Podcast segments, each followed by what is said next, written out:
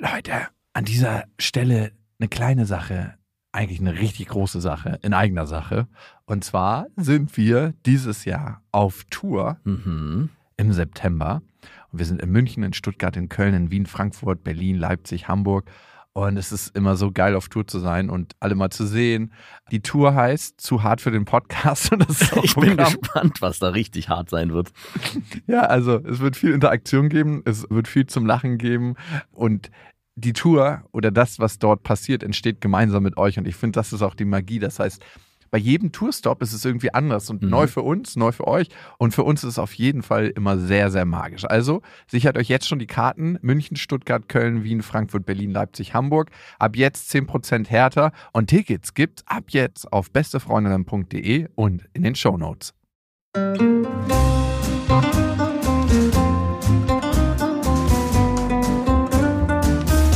Das sind beste Freundinnen mit Max und Jakob. Schrei schrei ich nicht? Und du sagst es mir nicht und schrei aber nicht. Leg mich doch am Arsch. Der ultra ehrliche Männer-Podcast. Hallo und herzlich willkommen zu Beste Freundinnen. Hallo? Euer Abführmittel für die Ohren. Mm. Wir sprechen heute darüber, wie es ist, bei den falschen Leuten feucht zu werden. Betrifft es dich? Weil, wann Ja. wirst du denn feucht? Naja, erregt wäre es dann. Ach so, ne? okay. Aber klar, in den blödesten Situationen erregt zu sein, das hatte ich auch schon mal. Neulich erst. Neulich erst, okay. Ja, also es ist ganz, ganz blöd und ich habe das tatsächlich sehr selten, aber wenn ich es mal habe, ist es richtig blöd, wenn du ein Date hast und die Frau so ultra geil findest, Ja. Dass du eine Lanze bekommst, dass der Lachs dann schon sagt, so, "Hm, ich wäre bereit, ich weiß nicht, was mit dir ist, aber ich bin bereit. Hast du dann äh, in dem Moment, hattest du in dem Moment eine locker sitzende Leinenhose an? Nee, weil das sieht man richtig krass, wenn man da selten geht, so. Weil jedes Mal, wenn ich die sehe, denke ich immer so, gefährlich. Da ist schon so eine richtig straffe Cowboy-Jeans geiler, wo man dann so ein, so ein prall gefülltes Glied am Bein entlang laufen hat, ne? Äh, Die ist wahrscheinlich, das ist wahrscheinlich keine Datinghose, diese Leinenhose, oder? Hattest du die auch schon mal beim Daten an? Klar, auch beim Feiern und so. Du liebst es also riskant zu leben. Nein, ich krieg ja normalerweise irgendwie keinen Hoch, einfach so. Du kriegst keinen hoch. Normalerweise krieg ich einfach ja so. Nein, aber ich krieg wirklich nicht einfach so aus dem Stand einen Hoch, wenn ich eine geile Frau sehe. Natürlich nicht. Das passiert einfach nicht. Aber wenn wir dann schon bei mir sind und auf der Couch sind und so sehr intim reden, ohne uns angefasst zu haben, kann Ja. das passieren. Und wenn ich dann an den Kühlschrank gehe und was hole, muss ich natürlich ein bisschen gebückt laufen. Der Glöckner von Notre Dame ist wieder am Kühlschrank zu werken. Ja, ja kenne ich auch, kenne ich auch. Ja, was macht man da? Ja, den, den Glöckner, entweder den Glöckner Den gebückten Gang? oder man, Vierfüßlergang? Ja, man tut, dass man, man tut so, als würde man stolpern und rettet sich so halb aus dem Raum raus. Oder über die Tasche reingreifen Hm, ja, und natürlich den Lachs so nach oben Klassiker. positionieren. Ähm, also hinter quasi die Gürtellinie. Ja. Man kann ihn auch dann so festhalten mit der Hand, damit es so aussieht, als wäre die Hand eigentlich die, die Beule in der Hose. Wenn man zum Beispiel eine Leinenhose anhat wie du, dann kann man das damit so ein bisschen Ja, fällen. aber die Leinenhose hat auch ein fest genuges Gummi, um den da rüber zu. Achso, na klar, man kann ihn noch unter den Gürtel oder den- die äh, Leine spannen. Ja, ja, genau. Dann darf das T-Shirt halt nicht so kurz sein. Ja, genau. Also, Hallo, ich wollte nur mal kurz gucken und frische Luft schnappen. Lachs rein mit dir. Jetzt noch nicht. Nee, nee, Boah, das ist auf jeden Fall eine Pubertätsfolge, die wir hier gerade auspacken. ich hatte es äh, wirklich letztens und ich musste was aus dem Kühlschrank holen. Bin dann mit dem Rücken zuerst ja, natürlich. zu der Frau wieder gegangen. Nein. Sind, So ein Stück und dann habe ich gesagt, ich muss mal kurz auf Toilette, weil ich musste mich erstmal akklimatisieren. aber hattest du nicht so ein Tablett oder so, was du davor? Oh Gott, das ohne Hände so hintragen. oh Gott. Ja, ja, eigentlich ist gar nicht so schlimm. ne, Irgendwie. Aber wir hatten uns nicht geküsst oder so zu dem Ach, Zeitpunkt. dann wäre es okay, wenn man sich geküsst hat. Ab Nein, also A, wenn man schon mal miteinander geschlafen hätte, fände ich es total okay. Ja. Aber ansonsten Dann ist es eigentlich ein Kompliment. Wenn man es hat, bevor man miteinander geschlafen hat, ist es Belästigung. Das ist genau. Und danach ist es ein Kompliment. Lachs, das ist im Moment noch sexuelle Belästigung, wenn du jetzt stehst. Reiß dich zusammen. Aber genau, danach ist es, ja, Vorfreude, würde ich sagen. Ja. Aber in beiden Fällen. Der Lachs kann das ja nicht unterscheiden, was Vorfreude ist. Der ist, So, der richtige Moment, Taktgefühl hat er nicht. nein, der, überhaupt gar nicht. Er ist immer nur so, ja, ich bin bereit. Ja, wie alle anderen sind noch nicht fertig. Ja, aber ich bin trotzdem schon bereit. Ich halte mich jetzt bereit ab hier. Gut, und ähnlich geht es unserer Hörerin auch. Lorette heißt sie. Und ähm, sie schreibt: Ich liebe euren Podcast, vor allem die psychologischen Ansätze. Danke dafür, Jakob. Er hat sie nicht geschrieben. also sie hat gesagt, äh, psychologischen Ansätze. Mhm. Ich habe als Kind aus Langeweile immer meinen Vaginalmuskel angespannt, wenn ich Leute gesehen habe, die ich überhaupt nicht mag, damit sie nicht in mich reinkommen, metaphorisch gesehen. Hat sie sich das denn gemerkt? Naja, sie hat das wahrscheinlich sehr lange gemacht, dann kannst du. Ach so, also es ist nicht irgendwann mit, mit fünf nicht aufgehört, sondern es war wahrscheinlich Nee, nee, lebensbegleitend. das hat sie ganz, Ah, ganz lange okay. gemacht. Jedenfalls werde ich jetzt oft feucht, wenn ich unattraktive Menschen sehe, Weiß, scheiße. weil sie ja darauf so konditioniert ist. Nein, stell dir mal vor, du hättest es mit deinem Lachs gemacht. dass ich, naja, gut, da geht's ja nicht so ganz. Also du kannst ja nicht eine Lanze kriegen auf Knopfdruck oder, Who knows? ja, auf jeden Fall, sie hat ihren Vaginalmuskel kontrahiert und jetzt wird sie feucht, wenn sie unattraktive Menschen oder unangenehme Menschen sieht. Im Übrigen auch bei meinem Bruder, er ist zwölf, was ich echt ekelhaft finde. Oh. Habt ihr vielleicht einen Rat? Verdammt, nein, ich habe keinen Rat. Auf jeden Fall, ich weiß, wissen wir, dass Konditionierung offensichtlich funktioniert, auch bei Menschen. Ja, das ist einfach Gewohnheit, Konditionierung, Prägung. Und was ich daran so krass finde, ist, dass wenn man es mal runterbricht, sind wir einfach so ein fucking Zellhaufen Hm, und neuronale Verbindungen werden eingegangen, wie bei dir, nämlich kontrahierender Vaginalmuskel, in Klammern Erregung und das verbunden mit Leuten, die du nicht magst. Das hat dein System jetzt gelernt und deswegen machst du es. Und es ist einfach so, wir sind unsere Prägung. Wir denken immer, wir sehen die Realität, wie sie ist, aber wir sehen die Realität nicht, wie sie ist, sondern durch die Brille unserer Erfahrung. Also eigentlich gibt es nur zwei Möglichkeiten. Sie muss mit all diesen unattraktiven Menschen schlafen, um sich wieder zu gegenkonditionieren. Das würde nicht klappen. Oder sie muss anfangen, bei jedem attraktiven Menschen, den sie sieht, zu kontrahieren. Aber was dann passieren könnte, ist, dass sie einfach immer feucht wird. Ja, nee, ich glaube auch das Muster umlernen, umprogrammieren, was Max gerade gesagt hat. Also es gibt mehrere Wege dahin. Und das eine ist natürlich zu gucken, möchte ich diesen Kontrahierungsweg nochmal gehen und welche Menschen sind mir extrem sympathisch, welche mag ich total und da die neue Datenautobahn schaffen, weil die neuronalen Verbindungen sind ja eigentlich nichts mehr als eine Datenautobahn für in deinem Gehirn. Dann weißt du, okay, die elektrischen Impulse gehen jetzt da lang und nicht mehr da lang. Und diese Bahn, diese Autobahn muss erstmal gebaut werden. Und diese Autobahn wird gebaut durch Gewohnheiten und Wiederholung. Also einfach wiederholen, wiederholen, wiederholen. Und dann kannst du davon ausgehen, dass irgendwann eine neue Datenautobahn entsteht, wo deine Erregung langgeschickt wird. Bist du sicher, dass die alte überschrieben wird? Die wird nicht überschrieben. Das heißt, das, Also das ist genau das. Wir vergessen nie. das heißt, das Szenario, was ich gerade aufgemacht habe, dass sie dann eventuell bei allen geil wird oder feucht. Nee, nee, es geht darum, die alte nicht mehr zu nutzen, Mhm. und nur noch auf der neuen zu fahren. Und je öfter sie das trainiert, auf der neuen zu fahren, es ist einfach wie Verhalten, was wir uns antrainieren, desto wahrscheinlicher ist es auch, dass wenn sie mit ihrem Geilheitsmobil unterwegs ist, Mhm. auf der neuen Datenautobahn entlang fährt und nicht mehr auf der alten. Aber wenn die neue Straße nur so drei, vier Mal irgendwie gefahren wurde, das heißt, wenn es noch gar keine richtige Autobahn ist, sondern mehr so ein holpriger Weg, wird sich ihr Unterbewusstsein im Zweifel immer für die besser ausgebaute Datenautobahn entscheiden. Hm. Deswegen gilt es, trainieren, trainieren, trainieren und bis dann feucht werden bei Menschen, die dir eigentlich nicht sympathisch sind. like your brother. Boah, ey, das ist schon hart, bei seinem Bruder feucht zu werden. Puh. Äh, jegliche, jegliche Konstellation, wo was mit Familie vorher anfängt. Ja, ja. Eltern, Oma, Opa, Geschwister. Mhm. Und die Bewusstwerdung ist natürlich auch schon mal gut, weil das System von der anderen Richtung, nämlich von dem bewussten Zustand her weiß, okay, den finde ich doch nicht geil und diese Verknüpfung passt hier nicht ganz. Ja. Auch ein wichtiger Schritt. An dieser Stelle eine kleine Werbung. Und es ist Koro und wir bestehen ja aus Koro. Also wie viel Koro-Sachen wir schon gegessen haben. Ich habe einen heiligen Schrein bei mir zu Hause, wo nur Koro-Produkte sind. Also Aufbewahrungsbehälter. Es gibt ja mittlerweile über 1100 Koro-Sachen. Geht es dir mittlerweile auch so, dass du, wenn du im Geschäft was einkaufen willst, dass du denkst, ah nee, nee, nee, das kaufe ich nicht, das bestelle ich sowieso nachher bei Koro. Natürlich, ich habe eh diesen Grundstock da. Ich liebe die gefriergetrockneten Heidelbeeren, ich liebe die Nussmusse, ich liebe die Nüsse, ich liebe die Haferflocken da, ich liebe die Oliven, ich liebe das Olivenöl. Ich, ey, und dann machen die ja immer noch ganz geile Kooperationen, Mhm. wo sie Partnerschaften eingehen. Dann gibt es immer noch mal da was von. Also es ist unglaublich. Und was bei Koro so cool ist, es kommt alles in Großverpackung. Das heißt, die überspringen mehrere Handelsstufen und man bekommt es verhältnismäßig günstig in Mhm. super geiler Qualität. Und vor allem ist es super lecker. Und weißt du was? Ich werde in letzter Zeit wieder öfter auf Partys eingeladen. Warum das denn? Was hat das mit Koro zu tun? ich erkläre es mir so, ich verschenke eigentlich immer einen Koro-Gutschein, Ah. weil ich davon überzeugt bin und weil ich das geil finde und weil es halt auch allen Leuten richtig krasse Freude macht. Und dann denke ich mir, liegt es an mir oder liegt es an Koro, dass ich zu den Partys eingeladen werde?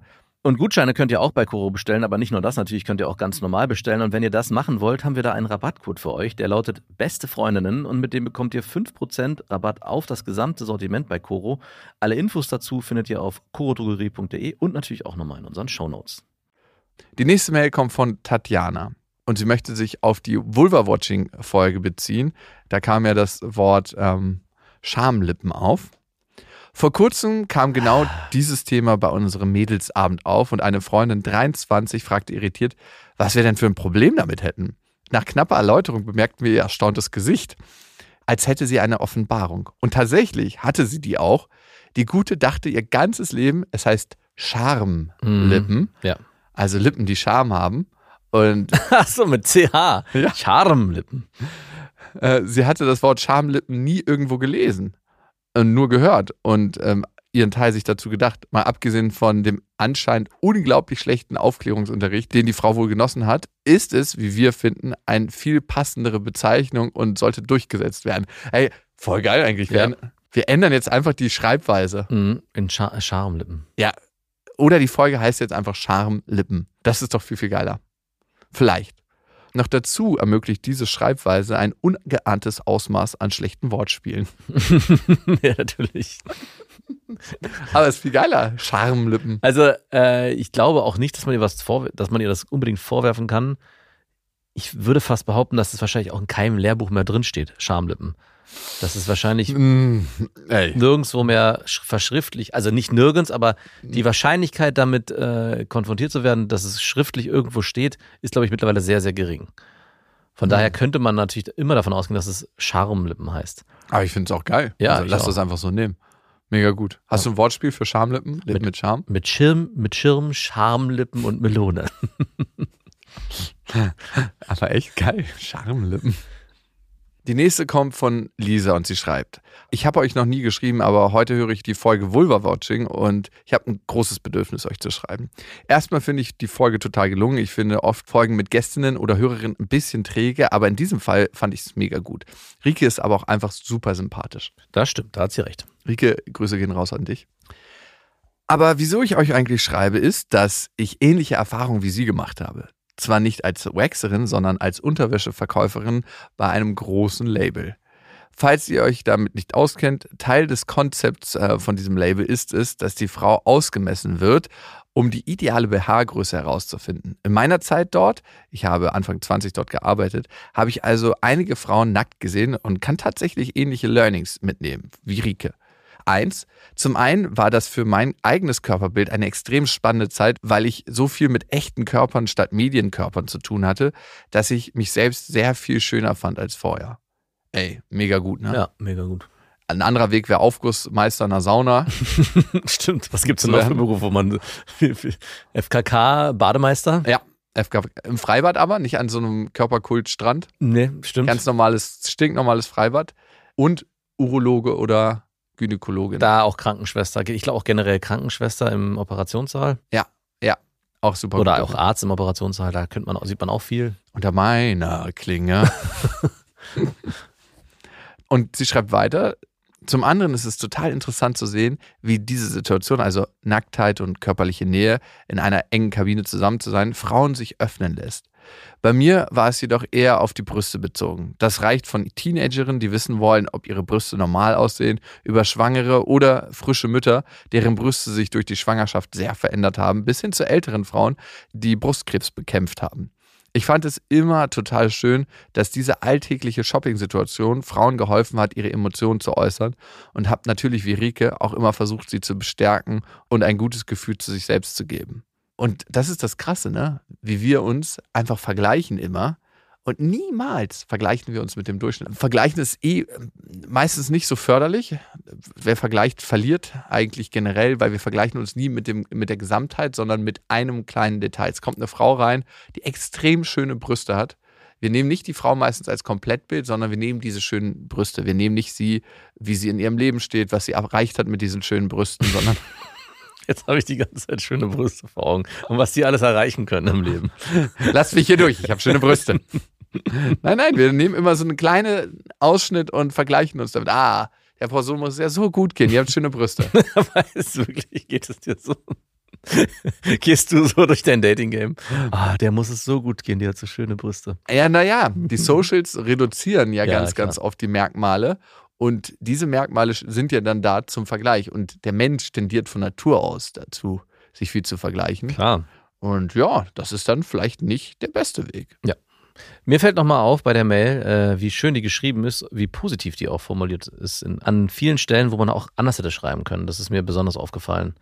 Also sie spricht von Brustkrebs bekämpft haben oder er hat ähm, auch die Situation, wie Frauen mit ihren ihre Körper wahrnehmen, sehr schön beschrieben. Das habe ich, äh, behaltet ihr es auf jeden Fall bei. Ja, total wichtig. Und ja, also ich glaube, das ist auch einfach ihre Perspektive auf die Welt. Also ziemlich wahrscheinlich. Mit Sicherheit. Ich, vielleicht kommt es auch so ein bisschen aus dieser Erfahrung, die sie gemacht hat bei diesem Busenausmessen. Busen. Ich bin Busenausmesserin. Äh, Busen ist auch so ein, aber das ist immer so, so ein Busen ist größer als eine Brust. ja, ja. Busen ist sowas so, also ältere Damen haben Busen, so Ja. Flasch, Fleischwaren-Fachverkäuferinnen haben Busen und natürlich so ältere Bäckersdamen haben Busen. So, so ein Busen kommt auch immer zuerst in den Raum. Im Gegensatz zu einer Brust. Eine Brust ist zurückhaltend, aber so ein Busen ist so, hallo, ich bin da. Ich hänge schon ein bisschen, aber so angezogen sehe ich doch noch ganz schmackhaft aus. Auch, auch hängend siehst du schmackhaft aus, mein lieber Busen. Ja, Busen sehen immer schmackhaft aus. An dieser Stelle eine wichtige Sache in eigener Sache. Wir suchen eine neue Social Media Mitarbeiterin oder überhaupt mal eine Social Media Mitarbeiterin. Und wenn du sagst, hey, du kennst beste Freundinnen, du bist im Kosmos drin, dann freuen wir uns, wenn du dich bei uns bewirbst. Natürlich solltest du Social Media Erfahrung haben, also in dem Bereich schon mal gearbeitet haben, Instagram, TikTok bedienen können. Auf jeden Fall wäre es wichtig, wenn du in Berlin vor Ort wohnst, Fotos schießen kannst, da reicht es mit der Handykamera und ähm, Videoprogramme bedienen kannst. Also da reicht eins. Du solltest strategisch denken können, selbst organisiert sein. Du kannst dich hier auf jeden Fall sehr frei entfalten. Ja, und du musst natürlich Interesse haben, Dinge neu zu gestalten. Und ich möchte mal an dieser Stelle eine Mitarbeiterin von uns zitieren. Es ist viel, es macht aber auch mega Spaß und man bringt was voran. Das könnte man so sagen. Aber wir haben natürlich auch unsere festen Arbeitszeiten, wo wir arbeiten und Überstunden gibt's hier selten. Gut, wenn du Lust hast, dich bei uns zu bewerben, dann mach das gerne an beste@bestefreundinnen.de. Ab 20 Stunden suchen wir bis Vollzeit natürlich, nicht über Vollzeit, mit dem Betreff Social Media Expertin, beste@bestefreundinnen.de mit dem Betreff Social Media Expertin. Wir freuen uns sehr, wenn wir hier zusammenkommen. Schick deine Bewerbung gerne an beste@bestefreundinnen.de, häng gerne eine Vita ran und in den Betreff Social Media. Roberta schreibt, sie ist 28 und äh, schreibt natürlich am beste.bestefreundin.de. Das ist auch eure Adresse, wo ihr uns erreicht. Achso, by the way, äh, bevor wir mit Roberta anfangen, ihr könnt natürlich diesen Podcast abonnieren und auf Spotify und Apple Music den Podcast bewerten. Das ist immer sehr, sehr amüsant für uns. Und auch wichtig für uns. Ganz, ganz wichtig. Ja. Roberta, ich habe vor anderthalb Jahren eine Trennung hinter mir von meinem ersten Freund, den ich richtig geliebt habe. Wir waren drei Jahre zusammen. Er war wie eine Familie für mich und trotzdem habe ich ihn betrogen und bin langsam aus der Beziehung geflüchtet. Kontakt zu meinen leiblichen Eltern habe ich selten. Ich würde die Beziehung zu ihnen als sehr toxisch beschreiben und es gibt viele ungesehene und unentschuldigte Verletzungen. Ich bin vor zwei Monaten für ein halbes Jahr nach Südamerika gegangen und mein Ex hat seitdem den Kontakt abgebrochen aus heiterem Himmel. Davor hatten wir oft noch Kontakt, was für mich nicht immer gesund war und hat am Ende sich auch nicht gesund angefühlt. Aber ich brauchte ihn an meiner Seite. Ich halte den Schmerz des Verlustes gerade kaum aus. Ich bin in Südamerika, fühle mich machtlos und möchte mich ablenken. Mir fehlt es sehr, körperliche Nähe und Bestätigung zu erhalten von der männlichen Seite. Und es wäre vielleicht eine Ablenkung. Ich war eben eine Woche im Urlaub und dort im Hostel habe ich einen sehr, sehr süßen Surferboy kennengelernt. Namens Jakob. Nein. Ich glaube, ich bin nicht so der klassische Surferboy und ich hänge auch wenig in Hostels ab. Ich habe ihm anscheinend auch gefallen und nach interessanten Gesprächen hat er mich in seine Hängematte eingeladen. Mehr Klischee geht nicht. Boah, Wirklich. Oh Gott, oh Gott, Was oh denn für eine Hängematte? Hat sie dir im Hostel extra aufgehangen? Ja, das kommt, glaube ich, später noch. Mhm. Ich brauchte das und wir haben gekuschelt. Relativ schnell hat er mich dann befummelt Und ja, ich habe schon einen Widerstand in mir gespürt. Aber irgendwie wollte ich das auch. Ich hatte das Bedürfnis nach Nähe und Bestätigung. Es ging dann weiter ins Bett und dann ging alles viel zu schnell. Ich wollte es genießen, auch wenn es eine fast fremde Person ist, endlich wieder intim mit jemandem zu werden. Langsam und zärtlich, aber er wollte mir sofort alle Kleider vom Leib reißen und loslegen. Ähnlich wie bei Jakob fällt es mir so enorm schwer, wenn es äh, so schnell geht, zu spüren, was ich eigentlich will und wie kommuniziere ich das. Das fängt mit äh, Bekannten bei kleinen Alltagssituationen an. Je mehr Nähe, desto schwerer. So auch da. Ich habe zwar zu manchen Sachen Nein gesagt, die er vorhatte, aber generell die ganze Dynamik war für mich nicht richtig. Er hat mich geslappt und an den Haaren gezogen und mich echt mit rauer Hand angepackt. Das fand ich gar nicht schön. Er war super lieb am nächsten Morgen, hat mir noch Kaffee gemacht und ich und eine Freundin sind dann zum nächsten Hostel weitergezogen und haben uns verabschiedet. Er hat dort gearbeitet, deswegen wahrscheinlich auch die Hängematte. Ich frage mich trotzdem, wieso da eine Hängematte im Hostel hängt, aber gut. Das ist so das Einzige an der Story, was dich interessiert. Was hat diese verdammte Hängematte da gemacht? Wir haben noch Nummern ausgetauscht und es gab einen kleinen Austausch. Ich wusste, dass er vorhatte, campen zu gehen.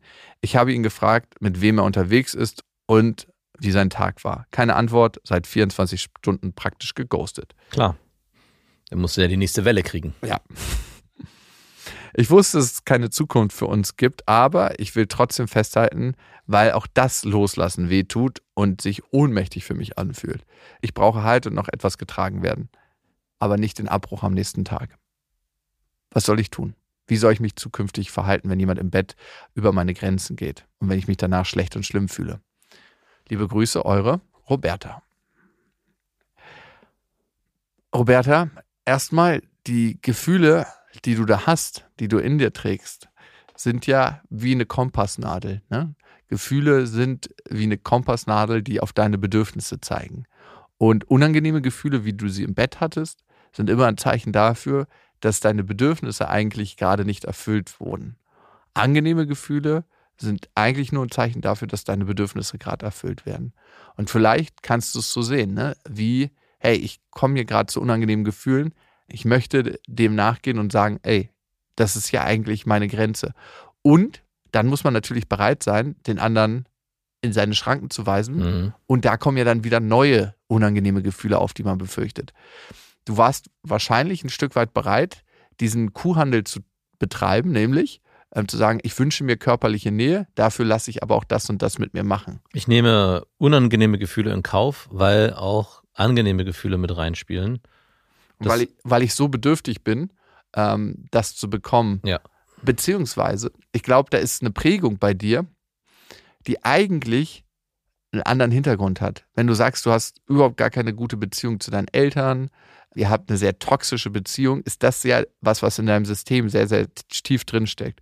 Und wenn es da einen Typen gibt, der dich sehr, sehr doll liebt und dich eigentlich will, wie dein Ex-Freund, wie es mir scheint zumindest, und du die Beziehung abbrichst, dann kann das ein Zeichen dafür sein, dass du eigentlich Angst davor hast, eine tiefe Verbindung einzugehen, obwohl du es dir wünschst auf der anderen Seite. Ja. Und wenn du so eine Brille der Prägung aufhast, kann das auch wiederum dazu führen, dass du dir Typen raussuchst, die richtige Vollwegs sind. Natürlich mhm. war er total lieb und so am nächsten Tag, aber im Bett hat er mit dir gemacht, was er wollte. Weil er seine Bedürfnisse einfach durchgedrückt hat. Genau. Also er wollte harten Sex, Punkt. Genau. Und ihm war es auch egal, äh, was deine Bedürfnisse dabei sind, sondern dass es im Endeffekt nur äh, auch die netten Gespräche vorher waren anscheinend nur der Weg dahin, ja. um seine Bedürfnisse zu befriedigen. Und der Kaffee am nächsten Morgen war der Weg zum nächsten Sex. Ja. Also davon kann man mal ausgehen. Oder zumindest um äh, dem, das Ganze so ein bisschen zu überdecken, hey, ich bin doch ein ganz lieber. Ja, ja. Also das, was wir hier hatten im Bett. Und du weißt es ja auch, also wir waren jetzt in der Situation nicht dabei, wir können nicht sagen, ob sie klar gesagt hat, du, das ist mir unangenehm oder so, und ob er über die Grenzen rü rübergegangen ist und mhm. dann ist es Missbrauch. Ja. Oder? So weit würde ich jetzt nicht gehen. Hm. Also, äh, ich, hm. so wie sie es beschreibt. Ja, wenn sie ganz klar gesagt hat, nein, ich ja. möchte das nicht und er weitergemacht hat, dann brauchen wir es nicht unterhalten. Genau, aber so wie sie es beschrieben hat, glaube ich, ähm, hat sie sich nicht klar genug abgegrenzt und er hatte. Konnte, und er war auch einfach ein Vollidiot. Und er war halt voll bei sich und nicht wirklich sensibel, um es mal so zu sagen. Aber ah, so eig eigentlich spricht ja nichts gegen harten Sex, wenn beide. Nee, genau, wenn beide drauf genau. Bock haben, ganz genau. klar. Und du, es gibt ja auch richtig viele Frauen, die das total gerne haben klar. und voll wollen. Oder auch in Situationen. Also es muss Ey, ja ich hatte auch das neulich, ne? Ich habe mit einer Frau geschlafen und wir hatten so Doggy-Style. Und sie meinte, kann, äh, Kannst du vielleicht ein bisschen härter und doller kann, machen? Ja, sie meinte so, ich habe, äh, also sie meinte so, ob ich ihr auf den Arsch schauen kann. Und ich so, hat das erstmal so ein bisschen vorsichtig so, so Dollar, bam. Und so noch Dollar. Und sie wollte, dass ich so richtig, richtig hart in den Arsch reingreife Ja. und auch äh, so richtig hart sie slappe. Hm. Ja, ich musste direkt an dich denken. Ich habe mir vorgestellt, wie wir beide auf Tour sind und du so vor mir und dein eines Ei immer so an meinen, an meinen Hat's dir denn gefallen, sie so hart zu slappen? King so. Ich musste mich erstmal drauf einstellen. Also, war in Ordnung. Ich habe ja genug Kraft. Ja, Kannst du mir mal so einen Slap geben auf die Hand, wie hart das war? ja warte. Nicht schlecht, ey. Ich, ich gib mal deinen Arm her. Ich greife mal so recht fest rein, wie sie wollte, dass ich in ihren Arsch greife. So. Aua, wirklich? Ja, Nein. doch. Und sie meinte da noch fester. Was? Ja, so richtig. Also, du konntest so halt so volle Kanne machen. Hm, war aber auch ein scheinbar ein sehr schöner Arsch. Wir sind einfach in unsere Pubertät zurückgerutscht. Gut, das ist das eine, ne? Also, liebe Roberta, am Ende sehnst du dich nach Geborgenheit, nach Kuscheln, nach körperlicher Zuneigung und vor allem nach Bestätigung. Und scheinbar auch nicht in erster Linie nach Sex gerade. Ja, Und das ist jetzt hier in dem Fall halt so passiert, dass du dir eigentlich körperliche Nähe gewünscht hast, die vielleicht auch dann zu Sex hätte führen können. Aber eigentlich wolltest du das, glaube ich, nicht. Der Typ wollte ganz klar nur Sex. Mhm. Äh, und irgendwie hast du deine, dein Bedürfnis so ein bisschen befriedigt bekommen, bis zu dem Punkt, wo es eigentlich zu viel war. Und er hat sein Bedürfnis erst ab dem Moment befriedigt bekommen. Und ihr habt da auf jeden Fall nicht, inter, äh, nicht harmoniert in eurer gegenseitigen Bedürfnisbefriedigung. Ja. Und das klar zu benennen, währenddessen, ich, ich meine, es ist hart, ich, mh, zu sagen, hey, fast gar nicht möglich immer. Ne? Ja. Also es ist schon möglich, aber dafür braucht es ein ganz, ganz gro- großes Bewusstsein. Ja. Und es ist gut, dass du uns schreibst und mit diesem Aufschreiben der Mail, ne, schaffst du ja schon mal ein Bewusstsein für dich. Ja. Und es ist gar nicht so unwahrscheinlich, dass ihr mit ähnlichen Prägungen aufeinandertrefft, weil ganz, ganz oft suchen wir Menschen, die was ähnliches erfahren haben, bloß anders darauf reagieren. Ja. Also Bindungsängstliche suchen sich ganz oft Bindungsängstliche. Und Roberta, ich glaube, die Reise für dich könnte erstmal zurück nach Hause sein. Also zurück zu deinen Prägungen, die du erfahren hast, zurück äh, zur Bewusstwerdung dessen, was eigentlich tief in dir die angelegten Muster sind. Mhm. Und da erstmal für Heilung zu sorgen und zu sagen, hey, ich erkenne mich, ich weiß, warum ich mich so einsam fühle, ich weiß, warum ich diese Bestätigung brauche, ich weiß, warum ich den Preis für diese Bestätigung bereit bin zu zahlen Ja. für dieses Tauschgeschäft, um diese Leere zu überdecken, die in mir ist. Und wenn du darüber eine Bewusstwerdung hast, kannst du auch in die Heilung gehen. Also auch das ähm, angehen, das Thema. Und ich glaube, das ist der erste und viel, viel wichtigere Schritt, als von außen Pflaster drauf zu kleben oder in den Versuch zu starten. Weil äh, am Ende hast du jemanden, der deine Wunden einfach immer wieder nur aufreißt. Mhm. Und das wird unangenehm sein, diesen Weg zu gehen. Das wird sich auch in vielen, vielen Momenten scheiße anfühlen. Ja. Aber wenn du bereit bist, diesen Gefühlen Hallo zu sagen und zu sagen, by the way, ich habe hier schon auf der Couch auf euch gewartet, cool, dass ihr da seid, dann kannst du den Weg schaffen, Mhm. diesen Weg da raus. Und dann kannst du es vielleicht auch mehr schaffen, mit so einem Mann in Beziehung zu sein, der dich wirklich meint und liebt und nicht mit jemandem, der dich nur durchrödeln will. naja, ist doch so. Ja, ja, ist so. Okay. Die nächste Mail kommt von Frieda. Ich bin seit nun drei Jahren mit meinem Freund zusammen. Als ich ihn kennengelernt habe, hatte er einen absoluten Astralkörper. Nun, seit circa einem Jahr, kann man das leider nicht mehr so sagen. Er hat inzwischen ein paar Kilos mehr drauf. Er sieht immer noch einigermaßen top aus, aber dort, wo ich einst mein, aber dort, wo einst mein geliebtes Waschbrett äh, sich befand, ist nun leider Speck. Und das tört mich richtig, richtig ab. Ich liebe ihn wirklich sehr und die Beziehung zu ihm ist eigentlich perfekt und ich wünschte, ich wäre nicht so leicht abgeturnt. Aber es war schon immer so. Ich habe vorher noch nie mit einem Mann geschlafen, der keinen Waschbrettbauch hatte. ey, ey, wie findet man das denn immer raus? Ja. Also, zieh, mal, zieh mal dein T-Shirt hoch. äh, ja, da muss man ja dann an bestimmten Punkten Nein sagen. Wenn es, ich sage immer, wenn das T-Shirt aus ist, ist es eh schon zu spät. Ja. Also ich habe noch, Ach, stimmt. Das heißt ja, sie hat es entweder vorher rausgefunden oder alle Männer abgewiesen, die dann erstmal das T-Shirt aus hatten und es eigentlich schon zur Sache ging. Sorry, Four-Pack, kein Eight-Pack. Six-Pack, kein Eight-Pack. Ich will ihn, also meinen Freund jetzt auch nicht verletzen, aber weiß auch, dass es auf Dauer in unserer Beziehung Probleme geben wird, weil ich nicht so tun kann, als fände ich seinen Körper mega anziehend, solange Speck da ist. Ich will auf jeden Fall mit ihm zusammenbleiben. Was soll ich tun? Kann ich etwas an mir ändern? Ich habe es schon mal angesprochen und er war ziemlich gekränkt. Er ist Chef in einer Firma und macht täglich Sport, also verlange ich quasi, dass er weniger isst und Cardio macht. Ich bin schrecklich.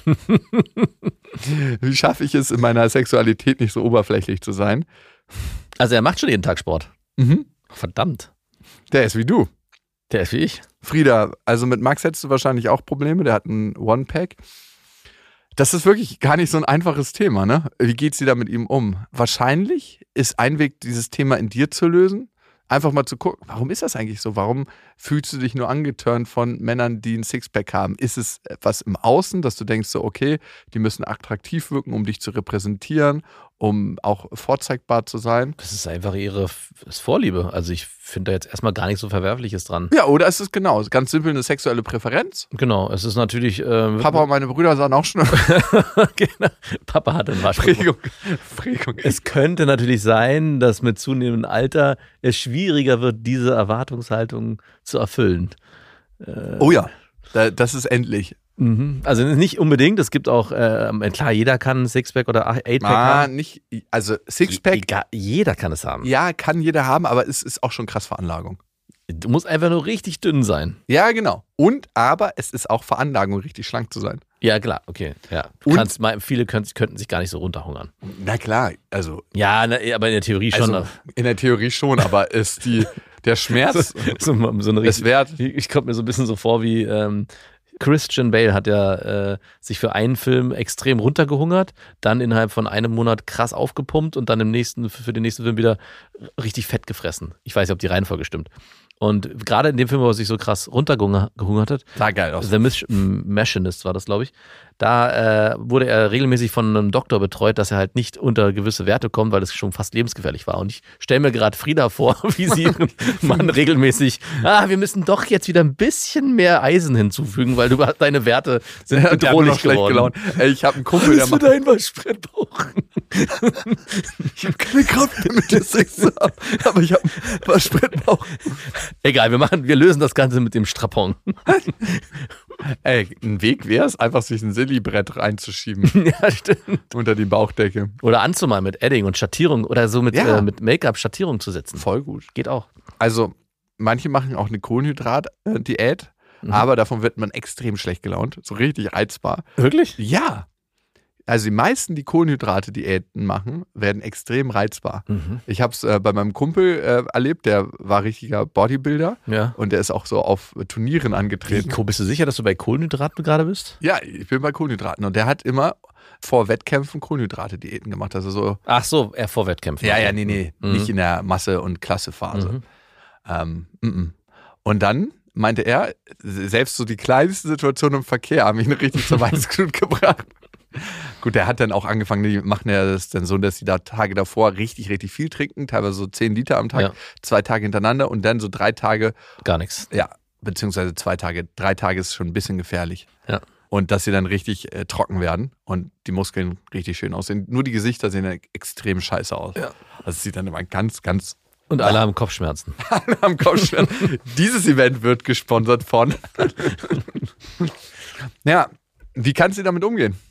Ja, äh, also leider macht ihr ja Freund schon Sport, weil das war mein erster bester Ratschlag. Äh, den, und wenn der keinen Sport gemacht hätte, wäre mein zweiter Ratschlag gewesen, dass sie Sport macht, um ihn zu motivieren. Mhm. Also diese beiden sind schon mal hinfällig geworden. Von daher glaube ich, bleibt nichts anderes übrig, als sich von ihm zu trennen. ich frage mich, und du sagst, das ist eine sexuelle Präferenz, aber geht es wirklich Natürlich kommt bei dir wieder Prägung und das Elternhaus ins nee, Spiel. Nee, es geht es wirklich um das Waschbrett? Oder gibt es da was anderes, woran sie sich aufhängt, um Grund zu haben, ihn nicht wirklich lieben zu müssen? Boah, ist schon ganz schön hart. Weit hergeholt, ja. aber diese Frage kannst du dir eigentlich stellen. Geht es wirklich um den Waschbrettbau? Mhm. Oder geht es eigentlich um was ganz anderes? Und das kannst du nur selber beantworten. Frieda. Und ähm, wir sind gespannt auf die Antwort. Also umgekehrt gibt es ja oft diese Thematik bei Frauen, dass Männer, wenn Frauen Kinder kriegen, danach nicht mehr diesen Astralkörper bei ihrer Frau zurückbekommen, den sie sich vorher, ähm, den sie vorher bei ihr ähm, bekommen haben. So unschön das jetzt gerade klingt.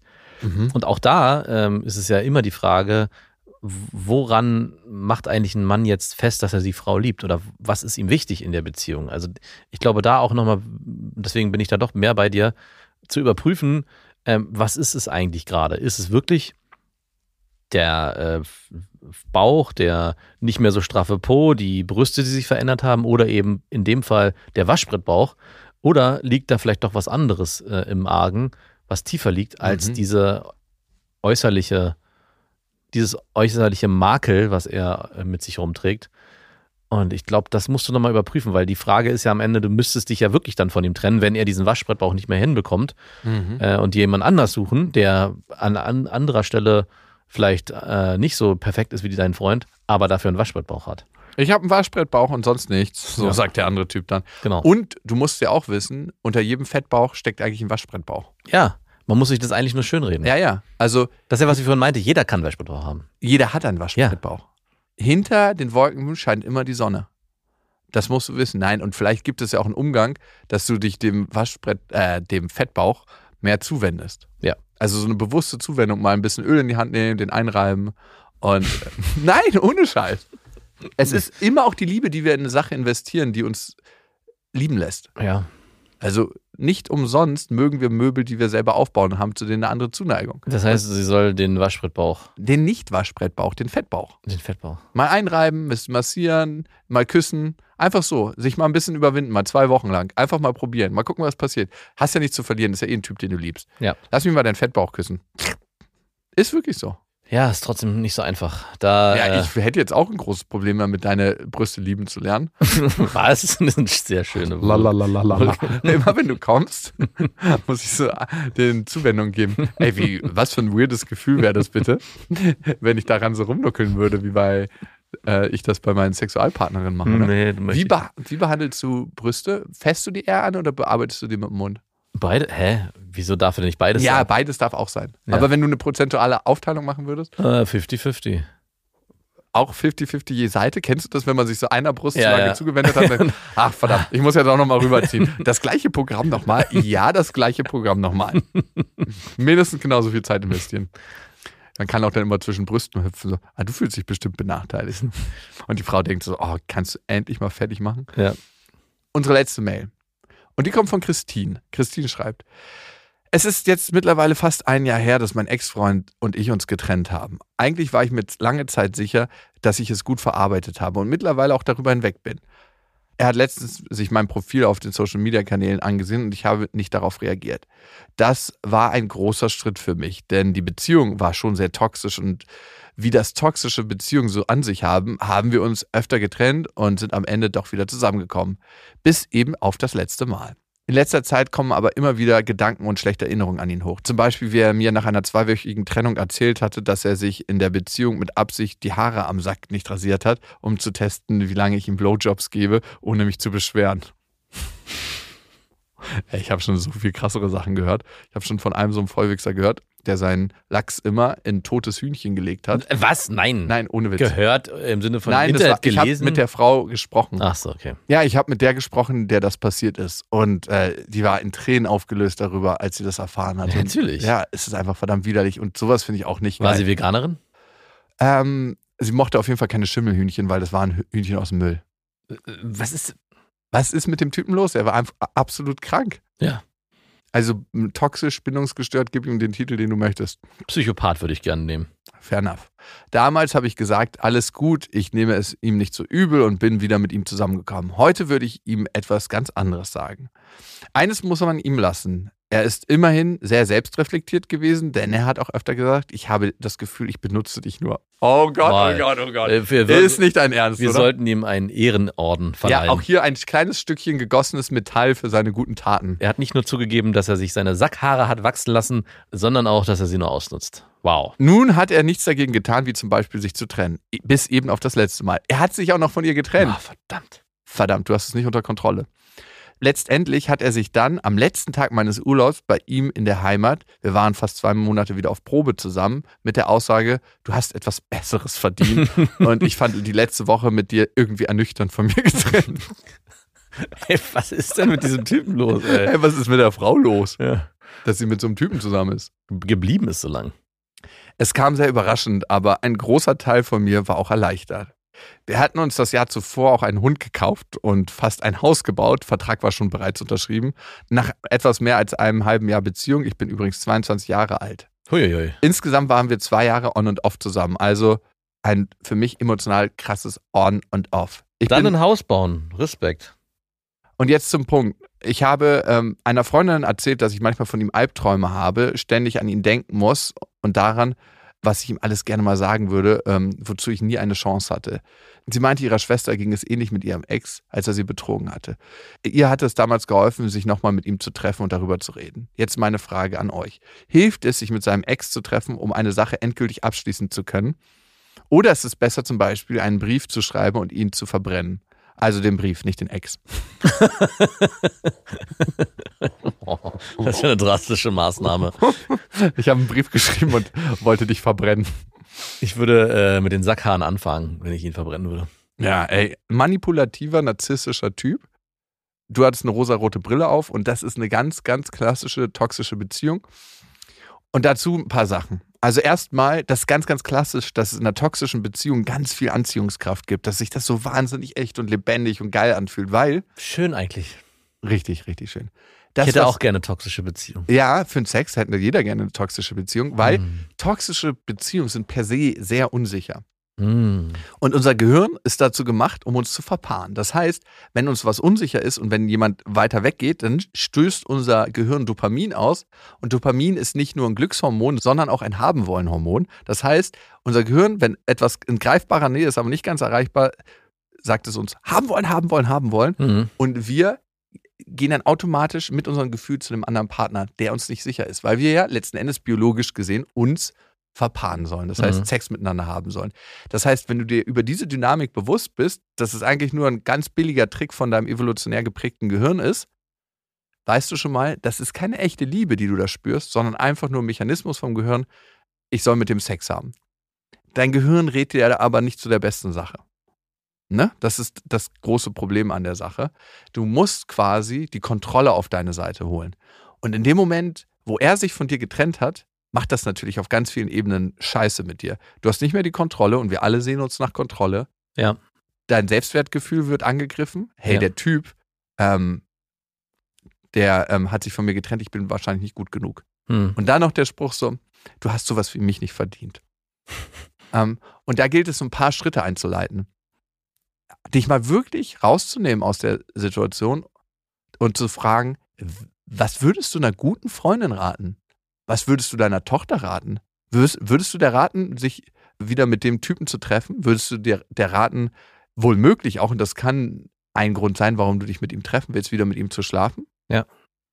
Oder würdest du sagen, hey, mit diesem Typen kann ich niemals, nie, nie, niemals eine gute und eine erfüllende Beziehung führen. Ja. Das wird nicht vorkommen. Einfach weil es nicht so ist. Du bist schon über ganz viele deiner Beziehungswerte rübergestiefelt und hast ihn auch darüber stiefeln lassen. Und so eine Leute, die zu toxischen Beziehungen neigen, gerade Männer auch, die stiefeln da einfach rüber. Wenn du deinen Wert nicht erkennst, dann so ein Typ wird nie deinen Wert erkennen. Und ich glaube, es ist nicht notwendig und auch vor allem nicht dienlich, sich nochmal mit dem zu treffen, weil dein Gehirn wird wieder Hormone ausschütten und dir sagen, ach, so schlecht war es doch gar nicht und es hat sich so geil angefühlt. Einf- Einfach und allein für den Sex. Einfach und allein für den Sex. Noch Ab- ein letztes Mal Abschiedssex. Aber am Ende bist du wie eine Süchtige dann. Wie eine kleine Drogensüchtige. Willst du wieder drogensüchtig sein oder willst du den Weg rausschaffen? Und der Entzug kann manchmal schwer sein, lange dauern, aber es ist der einzige und richtige Weg aus diesem ganzen Ding raus. Ja.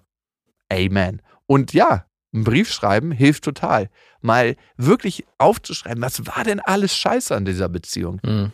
Weil unser Gehirn tendiert dazu, wenn wir in der Trennungsphase sind, weil das ist ja ein krasser, krasser Schmerz, ne? Der Verlust ist ein krasser Schmerz.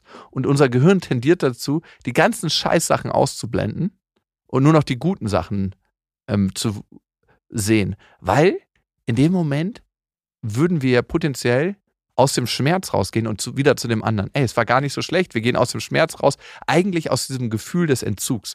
Und auf gehirnphysiologischer Ebene machen wir gerade einen Entzug durch. Das ist wie ein Kokain- oder Heroinentzug. Wenn du nur das Gehirn betrachtest in Gehirnscans, bist du in dem Moment auf Entzug. Und dein Gehirn sagt dir dann, ah ja, äh, geh mal raus da.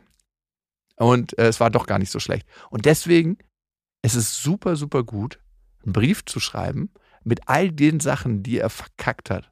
Und davon wird es Tausende geben. Die, schon allein der Spruch hier, Ich würde gar nicht sagen, ihm einen Brief zu schreiben, sondern einen Brief zu schreiben. ich würde tatsächlich doch einen ganz konkreten Buch, Brief schreiben, äh, wo du alle Sachen, die dir nicht gefallen haben an ihm und die deine Beziehungswerte verletzen, alles aufschreiben. Aber die müssen nie an der Nein, Brief auf gar keinen Fall. ankommen. Den sollst du einfach in, jedes Mal in dem Moment rausholen, wo du an ihn denkst und dir denkst, ah, war doch gar nicht so schlecht. Ja. Und das rate ich bei jeder Trennung. Also man kann sich einerseits vorstellen, dass der Typ gestorben ist, Hm. oder man schreibt sich so eine Liste an Fuck-Ups. Du hast eine Menge Briefe zu Hause, oder? Ich glaube, es gibt eine Menge Frauen, die viele Briefe für, von mir haben. Die wurden ja nie abgeschickt, aber ich wäre schon tausendmal verbrannt worden. Bei den Sakaren hätte es angefangen. Ich, ich, ich Ey, sehe dich so. das, würde ich niemals Also machen. in, in Hocke würdest du, würde jemand mit einem Feuerzeug unter dir sitzen. Ich glaube, ich, ich wäre auf jeden Fall schon viele Verbrennungstode gestorben. It's an Inside-Job. Woher weiß ich das genau, weil ich es von innen drin kenne? Ja, also viel, viel Erfolg auf deinem Weg, viel Kraft, viel auch bei dir sein, ne? An deiner eigenen Seite und äh, viel Spaß beim Verfassen dieses Briefes. Und du, so eine Liste kann lang werden. So eine Liste kann lang werden. Lieben Dank an euch fürs Zuhören und wenn ihr uns schreiben wollt, dann tut das gerne an beste@bestefreundinnen.de. Empfiehlt diesen Podcast gerne weiter an Menschen, die es brauchen. Vielleicht befindet sich ja gerade jemand in der Trennung und vielleicht sollte der Podcast auch heißen, sollte man seinen Ex nochmal treffen. Maybe. Maybe. Bis dahin, wir wünschen euch was. Das waren Beste Freundinnen mit Max und Jakob. Jetzt auf iTunes, Spotify, Soundcloud, Deezer, YouTube und in deinen schmutzigen Gedanken.